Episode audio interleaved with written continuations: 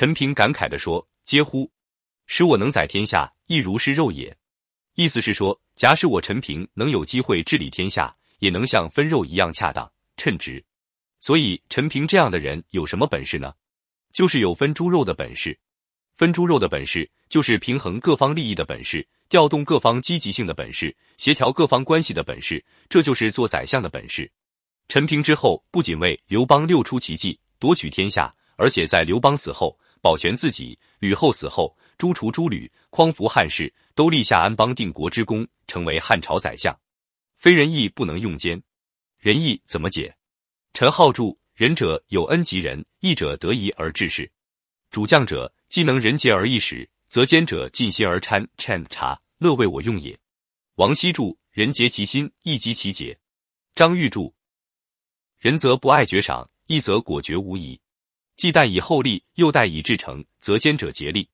所以仁义是一种领导力，既能与人心心相印，又能不吝啬赏赐，决策断事还能果决无疑。你的胸怀，你的人格，你的情谊，你的慷慨，你的洞察，你的决断。你的本事都让人服气，让人除了踏踏实实、死心塌地跟你干之外，不做他想。非微妙不能得奸之时，间谍工作太高深、太凶险了。我们的任何间谍都可能被敌人策反、被敌人控制。驾驭间谍，既要推心置腹、恩义相结，又不能信任任何人。这推心置腹和不能信任之间的关系太微妙了。奸者回来汇报，他说的是否是实情？或者他以为事实，而实际是敌人制造的假象来骗他的，这要非常微妙之间的思考才能得到实情。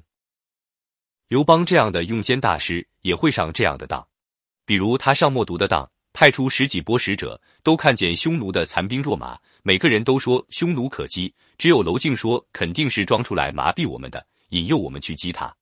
以刘邦的智慧，竟然把娄敬关起来，相信了那十几个说可击的，结果差点回不来了。就像所有的骗术一样，默读的骗术是教科书式的，任何一本骗术大全上都写的明明白白的，非常简单的，甚至是拙劣的，是人都能想到的，一眼就能识破的。为什么以刘邦的智慧也会上当呢？因为这假象符合他的期望，而且他贪图击破匈奴之功力。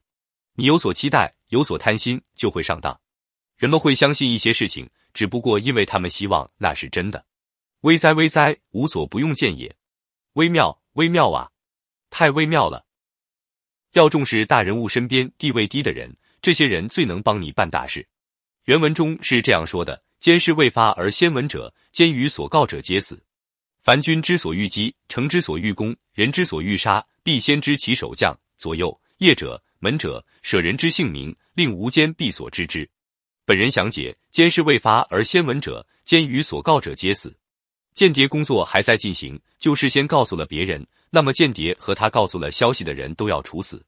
处死间谍是惩罚他泄密，处死知道秘密的人是为了灭口。